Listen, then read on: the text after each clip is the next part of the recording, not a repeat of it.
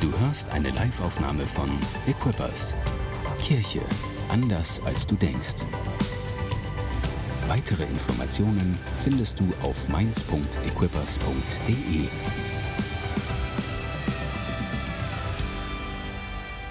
Hey, ich freue mich echt über jeden, der heute hier ist. Mega cool, dass du dich entschieden hast, ins Haus Gottes zu kommen. Es ist die gute Entscheidung heute am Sonntag.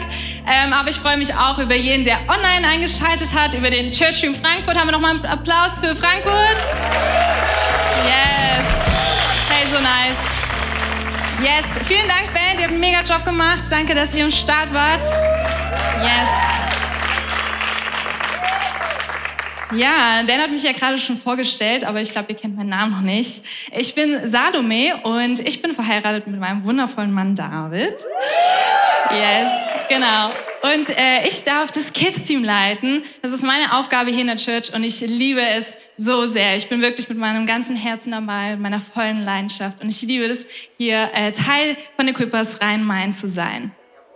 Ich weiß nicht, wer war letzte Woche bei der Stärke-Conference dabei? Darf ich mal Hände sehen?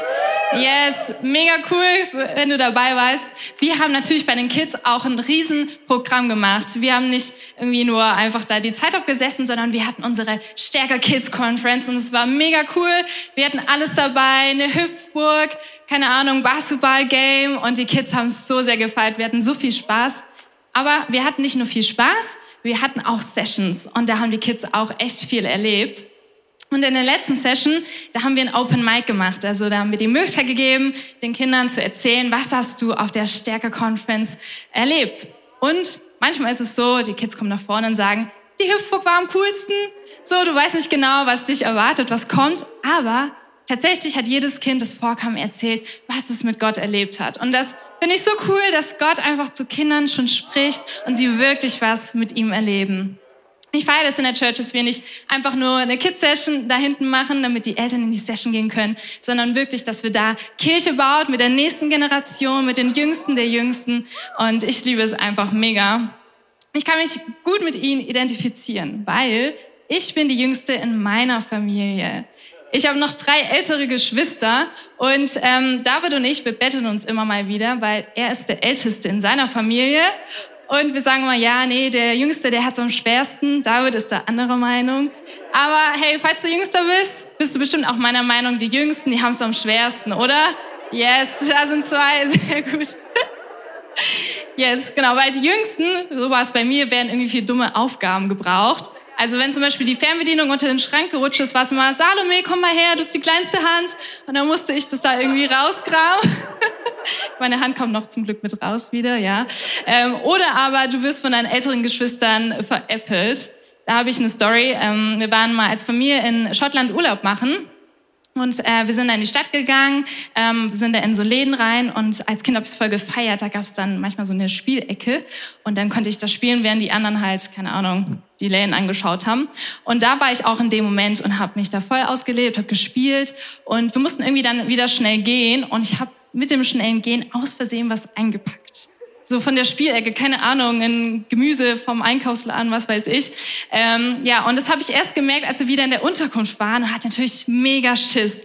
So, was macht mein älterer Bruder? Er sagt, oh, Salome, jetzt kommt die Polizei, die holt dich, du wirst verhaftet. Und ich hatte so, oh, shoot, echt jetzt? Uh, und dann habe ich mich unterm Bett versteckt und hatte so Schiss. Und meine Geschwister haben natürlich nur gelacht, weil die dachten, ja, reingefallen so. Ähm, es wurde dann schnell wieder aufgeklärt, die Situation, aber ey, ich hatte so Schiss und ja, als Kind, als Jüngster wird man dann doch öfter mal veräppelt oder nicht ernst genommen. Ähm, ja, die Jüngsten sind die einfach, die oft mal übersehen werden oder vergessen werden. Und eine Person, die fast übersehen wurde in der Bibel, von der möchte ich jetzt gleich sprechen und einsteigen in 1. Samuel äh, Kapitel 16. Ähm, kurz zu der Story. Es geht um Samuel, der auf der Suche ist nach einem neuen König. Ähm, und ähm, ja, Gott will ihm zeigen, wer der nächste König ist. Also geht er dann jetzt ähm, dahin. Und wir steigen ein. Doch der Herr sagte zu ihm, also zu Samuel, lass dich von seinem Aussehen und von seiner Größe nicht beeindrucken. Er ist es nicht. Denn ich urteile nach anderen Maßstäben als die Menschen. Für die Menschen ist es wichtig, was sie mit den Augen wahrnehmen können. Ich dagegen schaue jedem Menschen ins Herz. Danach rief Isai seinen Sohn Abinadab und stellte ihn Samuel vor. Doch der Prophet musste sagen, auch diesen hat der Herr nicht ausgewählt. Als nächstes ließ Isai Schammer vortreten und wieder sagte Samuel, auch ihn hat der Herr nicht erwählt. Und so ließ Isai seine sieben Söhne an Samuel vorbeigehen. Zuletzt sagte Samuel zu Isai, der Herr hat keinen von ihnen auserwählt, aber sind das wirklich alle deine Söhne? Nein, der jüngste fehlt noch, antwortete Isai. Er ist auf den Feldern und hütet unsere Schafe und Ziegen. Da forderte Samuel ihn auf, lass ihn sofort herholen. Wir werden uns nicht ohne ihn an die Festtafel setzen. So ließ Isai David holen. Er war ein gut aussehender junger Mann mit rötlichen Haaren und schönen Augen. Das ist er, sagte der Herr zu Samuel. Salbe ihn. ich finde, mein David ist noch schöner. Ähm, ja. Nee, aber so cool, oder? Als David zum König gesalbt wurde, da war er noch ein Kind.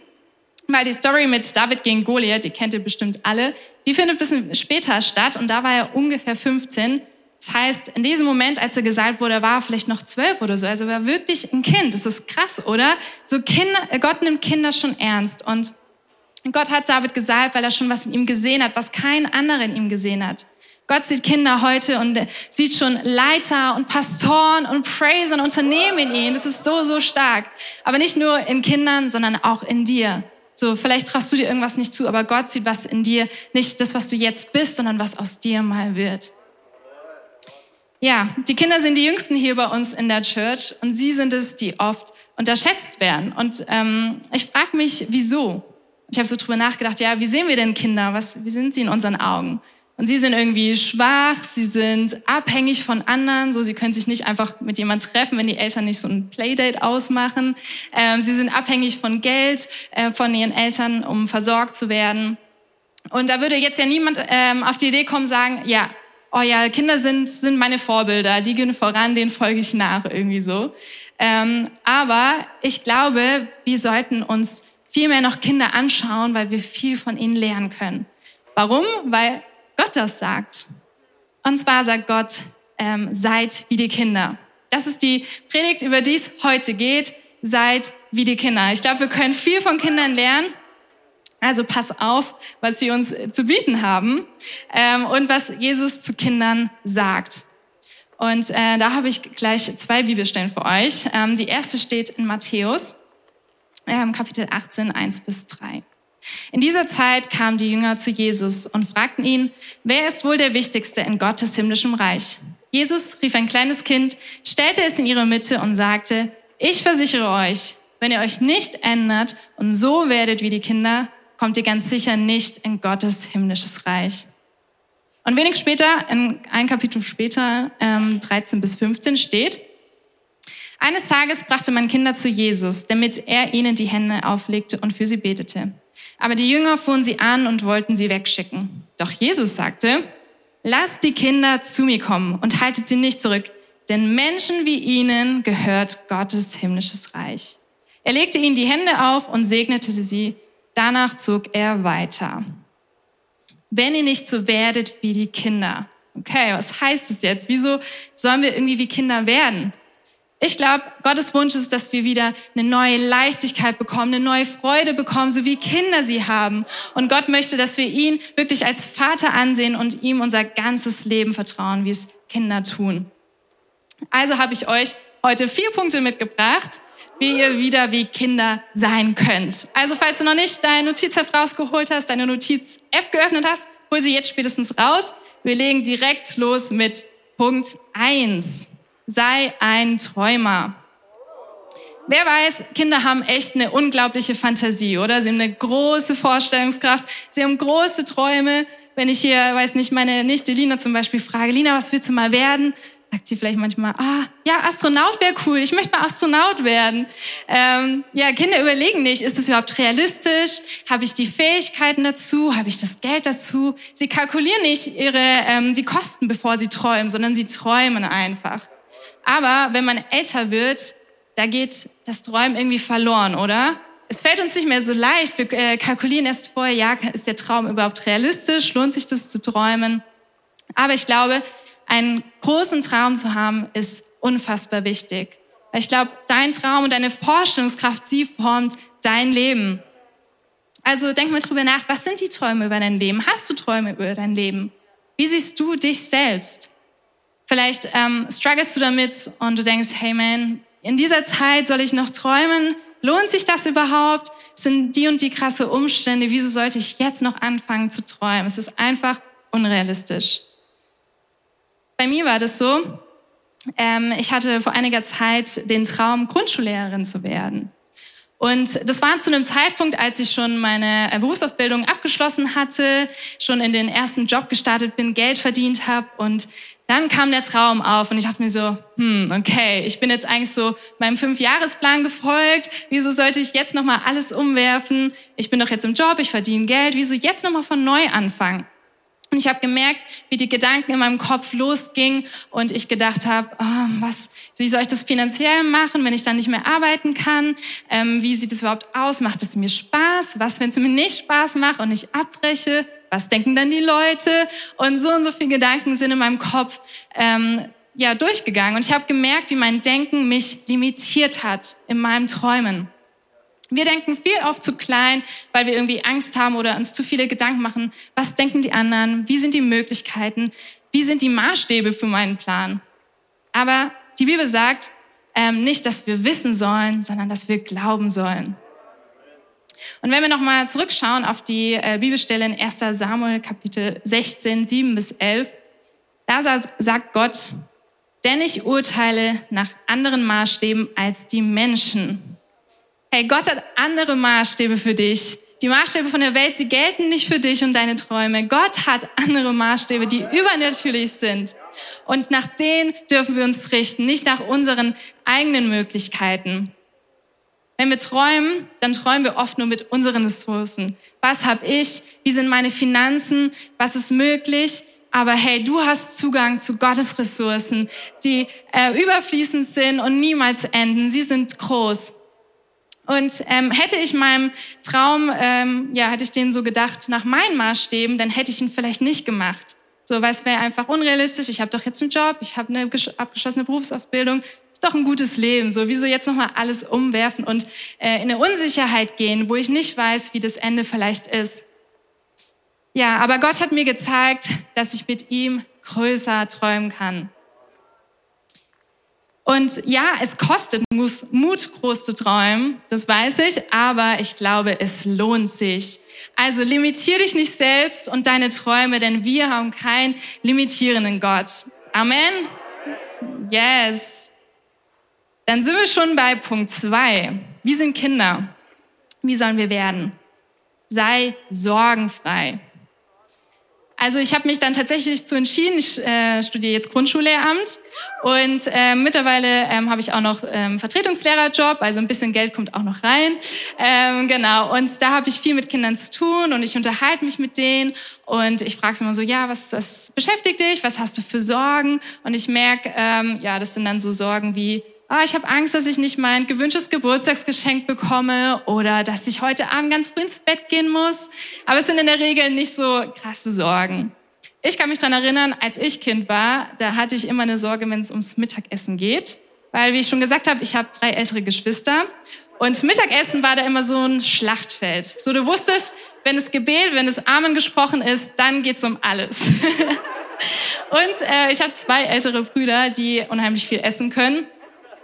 So, und dann war es nach dem Amen, okay, Salome, guck, was du kriegen kannst. Ich habe meinen Teller aufgefüllt, alles mal einfach drauf. Wer weiß, ob ich schaffe so, aber sicher ist sicher, weil ich hatte Angst, dass mein Bruder mir das sonst weg ist. Ähm, ja, Gott sei Dank hat es dann doch immer gereicht. Meine Mama hat genug gekocht, aber die Angst, die Sorge, sie war da. Ähm, ja, so sagen habe ich jetzt heutzutage nicht mehr, weil ich kann selber kochen und bestimme, wie viel ich esse. Ähm, aber wenn man erwachsen ist, dann habe ich gemerkt, da kommen andere Sorgen hinzu. Das ist nicht mehr die Sorge ums Mittagessen, sondern okay, wie finanziere ich meine Wohnung? Ähm, wie mache ich das mit den Einkäufen, mit den Finanzen? Ähm, dann kommt die Sorge um die Familie hinzu, Sorge um Gesundheit. Es wird einfach immer ähm, viel krasser. Und David und ich, wir haben letztes Jahr geheiratet und ähm, ich habe irgendwie festgestellt, so seit wir verheiratet sind, ich mache mir viel mehr Sorgen um ihn. Also ich weiß nicht, wenn er irgendwie weg ist oder irgendwie spät nachts noch Auto fährt, denke ich mir, oh, hoffentlich schläft er nicht ein. Ähm, ja, und ich habe gemerkt, wow, ich kann mich da echt reinsteigern, so das, was ich vorher nicht hatte. Und habe gemerkt, dass es nicht mehr gesund ist. So, ich war dann echt so die ganze Zeit nur im Denken, oh, hoffentlich geht alles gut. Ähm, und ich habe gemerkt, wie mich das voll so ähm, beherrscht hat, so die Sorgen und ähm, gemerkt, dass ich das neu an Gott abgeben muss, zu sagen, nein, Gott sorgt für ihn, ich brauche mir keine Gedanken zu machen. Weil ich glaube nicht, dass mein Leben so aussehen sollte, in Sorge und Angst zu leben, sondern dass mein Leben geleitet wird von unserem Gott. Vielleicht, vielleicht sieht deine Sorge irgendwie anders aus. Denk mal drüber nach. So, was ist deine größte Sorge, die du so mit dir rumschleppst? Ähm, ich glaube, Gottes Wunsch ist es, sich um dich zu sorgen. Ich glaube, er liebt es, sich um dich zu sorgen. Er möchte nicht, dass du irgendwie mit deinen Sorgen alleine bist, sondern er möchte derjenige sein, zu dem du sofort rennst, wenn du eine Sorge hast, wenn die Angst hochkommst. Er möchte derjenige sein, der dich mit offenen Armen empfängt und für dich da sein will. Und dazu habe ich euch zwei Bibelstellen mitgebracht aus verschiedenen Übersetzungen. Und zwar schauen wir uns die erste an in 1. Petrus Kapitel 5, Vers 7 von Neues Leben. Da steht, überlasst alle eure Sorgen Gott, denn er sorgt sich um alles, was euch betrifft. Sag mal, denn er, denn er sorgt sich um alles, was euch betrifft. Und in der Elberfelder Übersetzung finde ich es so cool, da steht nochmal, ähm, denn er ist besorgt für euch. Hey, Jesus möchte wirklich dein Vater sein, der sich um dich sorgt. Es ist sein Wunsch, sich um dich zu sorgen und dich zu kümmern. Angst ist irgendwie so eine Furcht ohne Vertrauen. Und wenn du eine Sorge hast, ähm, dann heißt es im Prinzip, dass du ja irgendwie den Sorgen mehr glaubst als deinem Gott. Oder du glaubst den Umständen mehr als deinem Gott. Es ist einfach eine Vertrauensfrage. Und ich habe einfach gemerkt, auch in einem Punkt mit David, so ich muss das neu abgeben und sagen, nee, nee, Gott, ich vertraue dir und nicht irgendwie die Gedanken, die in meinem Kopf rumschwirren. Ähm, aber es braucht wirklich Mut und es braucht Demut zu sagen, hey Gott, ich bin abhängig von deiner Fürsorge. Ich bin abhängig davon, dass du für mich sorgst und ich brauche die Hilfe, weil, wisst ihr was, wir Menschen, wir sind nicht gemacht für Sorgen. Falls du es nicht wusstest, Gott ist gemacht, um unsere Sorgen zu tragen. Vielleicht denkst du aber auch, hey, ich habe da so ein Problem, so eine Sorge, die habe ich selbst verursacht. So, das war meine eigene Dummheit, wieso das passiert ist. Damit kann ich doch jetzt nicht zu Gott kommen. Wieso sollte er das dann tragen? Aber wir haben einen vergebenen Gott und wenn du Gott um Vergebung bittest, dann wird er auch diese Sorge tragen deine Ängste und deine Sorgen an Gott abzugeben, das ist wirklich ein aktiver Schritt. Also steht auch in dem einen Vers so, wirf deine äh, Sorgen auf Gott. Es ist wirklich was Aktives und nichts Passives. Und was hilft, ist, glaube ich, ist wirklich auszusprechen. Nicht einfach nur die Gedanken zu haben, okay, ja, Gott, du trägst meine Sorgen, sondern wirklich auszusprechen, Gott, du bist mein Versorger. Ich glaube, es ist so wichtig, wirklich Gott die Sorge hinzubringen, hey, ich habe das Problem, ich habe diese Angst, bitte Gott, nimm es. Und in dem Moment auch auszusprechen, wer Gott ist. Zu sagen, Gott, du hast die Antwort. Gott, du bist der Herrscher über mein Leben. Gott, du regierst. Du bist in Kontrolle. Wirklich alles raushauen, was geht. Vielleicht schreibst du es dir sogar auf, wie so eine Daily Declaration und liest es dir jeden Tag vor. Weil, hey, es kann passieren, die Sorgen kommen wieder. Aber dann nimmst du wieder den Zettel, liest ihn dir vor, wer Gott ist, wer er ist in dir. Yes. Setzt du dein Vertrauen auf dich selbst oder auf Gott? Ich will dich wirklich ermutigen, Gott in deinem Leben, ihm den Platz als Vater zurückzugeben, als Vater, der dich um dich sorgen möchte und der es liebt, sich um dich zu kümmern. Yes. Seid ihr bereit für Punkt 3? Mega gut. Punkt 3 ist, sei hungrig. Kinder haben echt einen großen Hunger. Man denkt es nicht, die sind so klein, aber die haben echt einen großen Hunger. Ähm, vielleicht so, wenn das Mittagessen vorbei ist, sie haben es noch nicht, noch nicht mal ganz so geschafft und sagen, sie sind satt gewesen, aber dann kommt der Nachtisch und dann ist auf einmal wieder ein Hunger da, der so groß ist, um zwei Nachtische wahrscheinlich zu verputzen. Ähm, ja, aber sie haben nicht nur einen Hunger nach einem Nachtisch, sondern sie haben auch Hunger nach Wissen. Wer weiß, Kinder stellen tausend Fragen. Also meine Nichte Lina zum Beispiel fragt immer, warum, wieso, weshalb, wieso ist die Wiese grün, wieso geht die Sonne unter, wieso ist heute Dienstag? Ähm, also so random Fragen, mit denen du konfrontiert wirst. Äh, und es ja manchmal auch ziemlich witzig und manchmal auch vielleicht in nicht passenden Momenten, wo Kinder einfach Dinge aussprechen, die man vielleicht nicht in dem Moment sagen sollte. Kinder denken sich einfach nicht so viel dabei. Sie machen einfach, sie lassen einfach die Worte aus ihrem Mund fließen. Sie haben großen Hunger. Und ich möchte nochmal auf die Stelle zurückkommen ähm, in Matthäus Kapitel 19, ähm, Vers 13 bis 15, als die Kinder zu Jesus kamen. Was war die Reaktion von den Jüngern? Da steht, aber die Jünger fuhren sie an und wollten sie wegschicken. Die Kinder kamen vielleicht in einem unpassenden Moment. So, ich stelle mir das vor, Jesus hat gerade krass gepreacht, die Jünger dachten, man, jetzt kommt bestimmt noch eine nice Ministry-Zeit, vielleicht kriege ich noch ein prophetisches Wort von ihm. Ähm, und die wollten natürlich nicht, dass irgendwie Kinder jetzt den heiligen Moment stören, so was sollen die hier? Ähm, und haben sich halt aufgeregt. Wer weiß, vielleicht waren die Kids ja auch laut, wir wissen es nicht, als sie dann dahin kamen. Aber was wir wissen, die Kids die haben sich nicht abhalten lassen davon. Ihr Hunger nach Jesus war so groß, dass sie gekommen sind. Egal, ob der Moment jetzt vielleicht passend war oder nicht, ihr Hunger, er war so groß, dass sie einfach zu Jesus gegangen sind.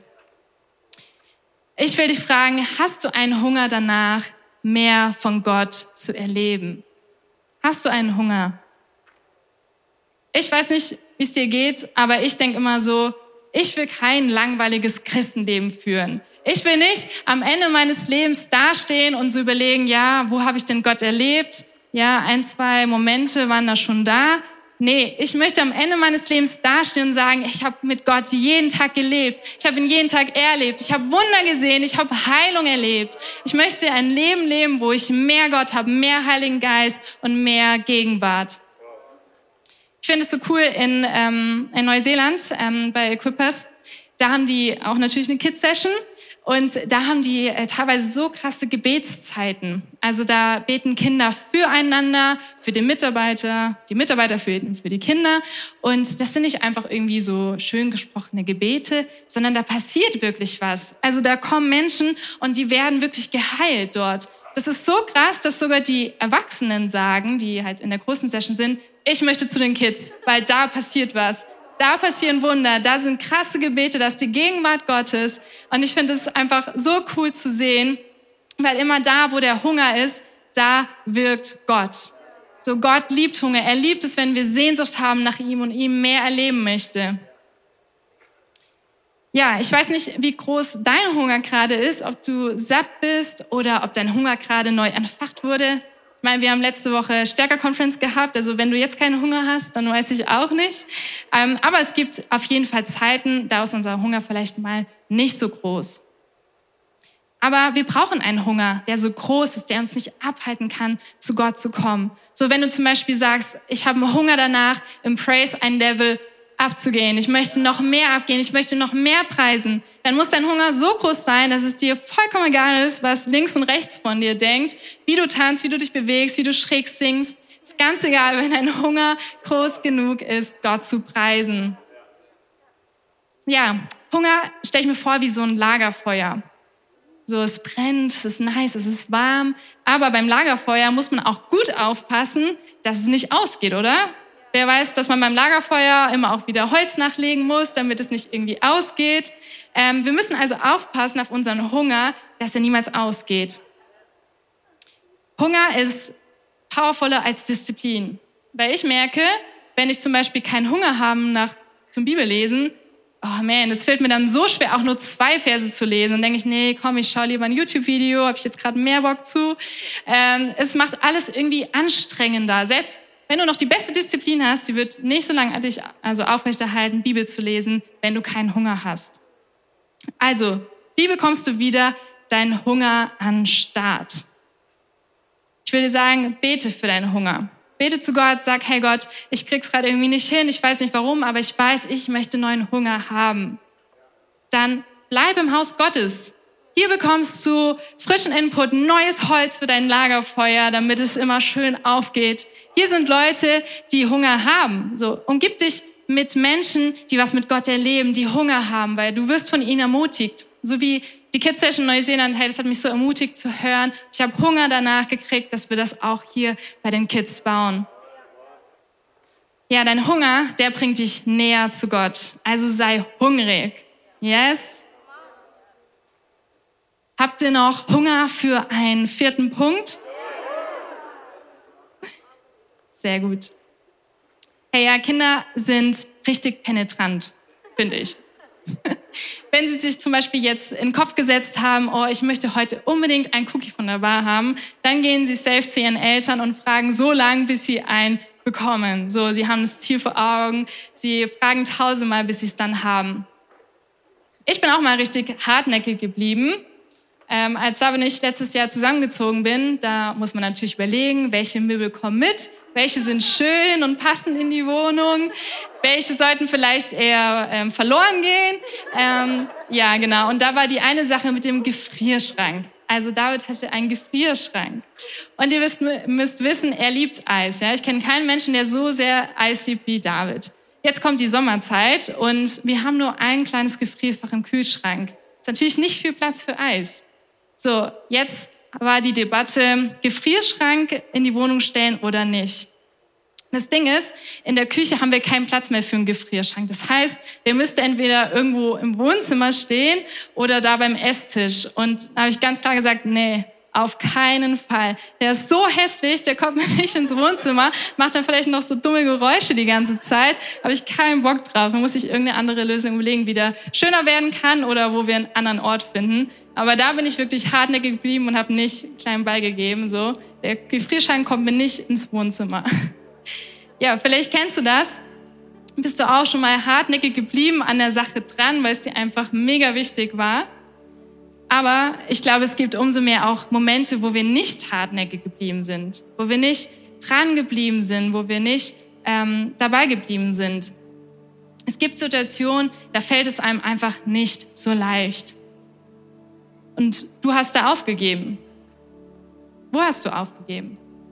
Vielleicht hast du aufgegeben bei dem Punkt, für deine Familie zu beten, dass sie Jesus kennenlernt. Vielleicht hast du aufgegeben, dass du die passende Wohnung findest oder den passenden Partner. Vielleicht hast du aufgegeben, für Heilung zu beten, weil es einfach nichts passiert und du bist es leid, weiter dafür zu beten. Ich weiß nicht, was es bei dir ist, wo du vielleicht aufgegeben hast, wo du keine Hoffnung mehr hast.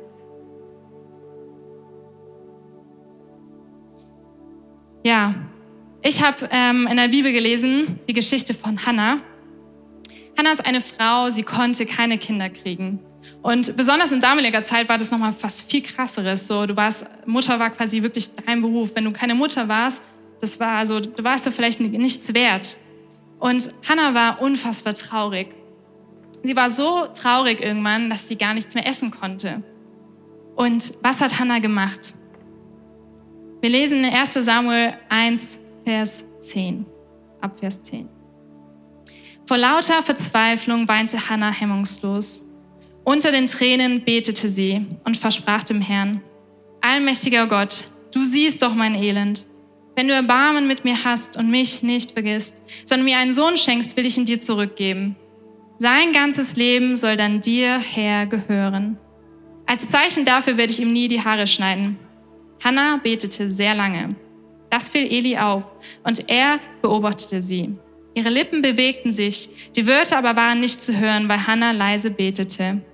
Eli hielt sie für betrunken und fuhr sie an. Wie lange willst du eigentlich noch mehr betrunken rumlungern? Geh und schlaf erstmal deinen Rausch aus. Aber nein, mein Herr, ich bin nicht betrunken, widersprach Hannah. Ich bin nur sehr, sehr traurig und habe dem Herrn mein Herz ausgeschüttet. Halte mich bitte nicht für eine herunterkommende Frau. Wirklich, ich habe nur aus lauter Verzweiflung so lange gebetet. Später erhört Gott ihr Gebet. Sie bekommt tatsächlich ein Kind. Aber was ich so beeindruckend an Hannah finde, ist, sie ist nicht in ihrem Selbstmitleid versunken. Sie ähm, ist nicht, ähm, hat sich zurückgezogen vor Gott oder hat irgendwo anders Antworten gesucht. Sie ist mit ihrem Problem zu Gott gekommen, mit ihrer Verzweiflung zu ihrem himmlischen Vater. Statt ihre Hoffnung aufzugeben, hat Hannah gebetet. sie war so hartnäckig, und ist dran geblieben im Gebet, dass sogar die anderen dachten, ey, die ist doch betrunken. So, voll krass. Sie hat nicht aufgegeben, weil sie wusste, wer Gott ist. Sie hat nicht aufgegeben, weil sie wusste, worin ihre Hoffnung liegt. Hey, ich will dich wirklich ermutigen, ähm, zu Gott zu kommen mit deinem ehrlichen Herzen. So vielleicht bist du voll enttäuscht, vielleicht bist du enttäuscht von Gott, vielleicht hast du wirklich die Hoffnung aufgegeben, aber bring es wirklich Gott hin, schütte ihm dein Herzen aus mit allen Gefühlen. Er ist nicht erschreckt von dem, was sich in deinem Herzen befindet, aber er möchte, dass du zu ihm kommst. Es ist nicht einfach, dran zu bleiben, hartnäckig zu bleiben, wenn man nicht sieht, wie sich irgendwie was bewegt, wie was irgendwie in die richtige Richtung geht. Aber jedes Mal, wenn wir beten, sagen wir der unsichtbaren Welt, wer hier wirklich regiert. Wir sprechen aus, wer wirklich König dieser Welt ist, wer wirklich gesiegt hat. Egal was es ist, was du aufgegeben hast, fang wieder an, dafür zu beten. So gib nicht nach, gib nicht nach, sondern sag, wer hier gesiegt hat. Bleib wirklich hartnäckig im Gebet, weil Gebet öffnet den Weg für Gottes Wirken. Ich weiß nicht, was dein Punkt ist. Wir haben jetzt viel gelernt über Kinder, wie sie sind. Sie sind Träumer, sie sind sorgenfrei, sie sind hungrig, sie sind hartnäckig. Ich weiß nicht, welcher Punkt dich angesprochen hat.